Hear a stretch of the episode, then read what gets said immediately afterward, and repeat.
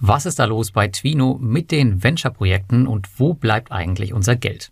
Über das und vier weitere kurze Meldungen sprechen wir in den heutigen Peer-to-Peer-Kredite-News.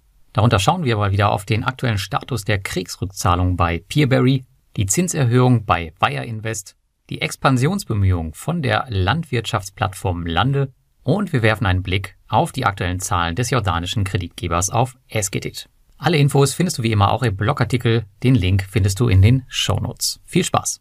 Ja, in der letzten Woche informierte die Plattform Twino, dass die Rückzahlung des Twino Venture Projekts Hoffmann Residenz länger als erwartet dauern wird. Die Antwort, wieso das so ist, findet man allerdings nicht in dieser Mail, sondern man muss zurück in den August schauen, denn dort haben sie es angekündigt. Die Ursache der Verzögerung ist kein Problem mit dem Projekt an sich, sondern es hängt, wie so oft, mit der Regulierung zusammen. Um das Projekt nämlich weiter finanzieren und erfolgreich verkaufen zu können, benötigt es weitere Gelder. Hierfür muss jedoch erst eine Abstimmung mit der lettischen Regulierungsbehörde erfolgen, die erfahrungsgemäß sehr lange dauern kann. Wir Investoren haben jedoch außer der Laufzeitverlängerung eigentlich keinerlei Nachteile, denn wir bekommen für den gesamten Zeitraum weitere Zinsen gutgeschrieben. Das Projekt soll nach Fertigstellung der Bauarbeiten noch in diesem Jahr für 11,8 Millionen Euro verkauft werden. Eingesammelt hat Twino 5,8 Millionen Euro über diverse Finanzierungsrunden und auch ich stecke mit mehr als 1000 Euro in diesem Projekt.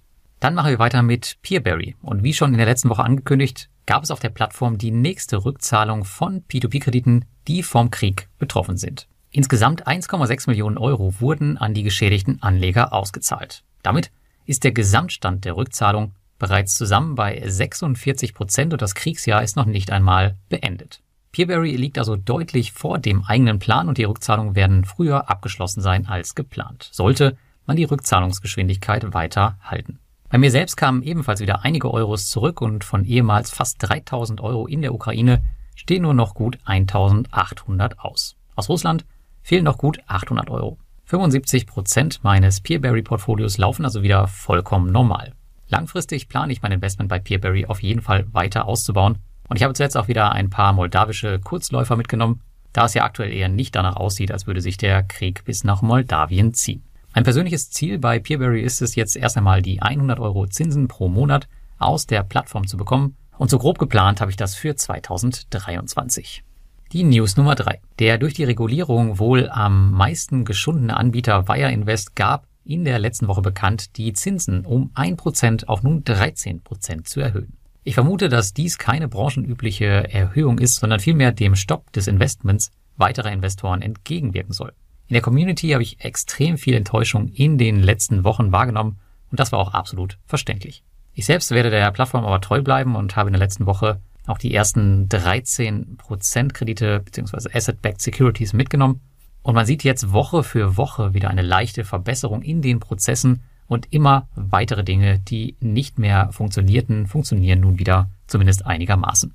Mir ist es zwar nach wie vor schleierhaft, wie man solche Probleme trotz so langer Vorbereitung haben kann, jedoch ist es auch bei Wire Invest eigentlich vorher kein Geheimnis gewesen, dass sie es mit der IT nicht so haben. Abgesehen davon aber hat Wire Invest bisher immer bezahlt und performanceseitig gab es auch noch niemals Sorgen. Also hoffen wir mal, dass es so bleibt und dass es sich gelohnt hat, hier jetzt nicht kurzfristig den Stecker zu ziehen. Da kommen wir zu Lande in unserer News Nummer 4. Denn da gab es in der letzten Woche eine gute Nachricht für alle Investoren, denn Lande hat bekannt gegeben, dass man 550.000 Euro für die Expansion nach Rumänien über eine Seed-Finanzierung erhalten habe. Diese Mittel sollen es der Plattform ermöglichen, dort eine Infrastruktur über die Vergabe von Krediten zu etablieren. Rumänien soll ein besonders aktiver Markt im Bereich der Agrarwirtschaft sein, der einen ebenso hohen Bedarf an Finanzierung mit sich bringt. Schön ist auch, dass man damit nicht dem Konkurrent Heavy Finance in die Quere kommt, die aktuell noch nicht in Rumänien aktiv sind. Mein eigenes Investment auf Lande hat mittlerweile die 3000 Euro deutlich überschritten und in meinen Augen gehört Lande zu einer der P2P-Plattformen schlechthin für die kommenden Jahre. Und damit gehen wir über zur letzten News. Esketit ist meinem Wissen nach die einzige P2P-Plattform, auf der man in jordanische Payday Loans investieren kann. Sie sind jedoch auch der einzige Kreditgeber auf Esketit, der nicht durch die Gruppengarantie abgedeckt ist. Umso wichtiger ist es, ab und an ein Auge auf dessen Entwicklung zu werfen. In der Tat würde es mich auch reizen, diesen mal persönlich zu besuchen und ja, vielleicht ergibt sich in der Zukunft ja mal die Möglichkeit. Und zuletzt wurden hier die Ergebnisse fürs erste Halbjahr 2022 veröffentlicht und die Zahlen weisen ohne Ausnahme wirklich gute Werte aus. Wenn ich es richtig verstehe, dann ist man in Jordanien auch relativ konkurrenzlos und bezeichnet sich selbst als eine Art Pionier in der Szene der sogenannten Nichtbankenkreditgeber. Seit dem Start 2020 hat man inzwischen über 43 Filialen in ganz Jordanien verteilt und hat über 80.000 Kunden betreut. Mit 14 Prozent bekommt man zudem auch einen schönen Risikoaufschlag auf sein investiertes Geld. Und mit dieser letzten News wünsche ich dir einen guten Start in die nächste Woche.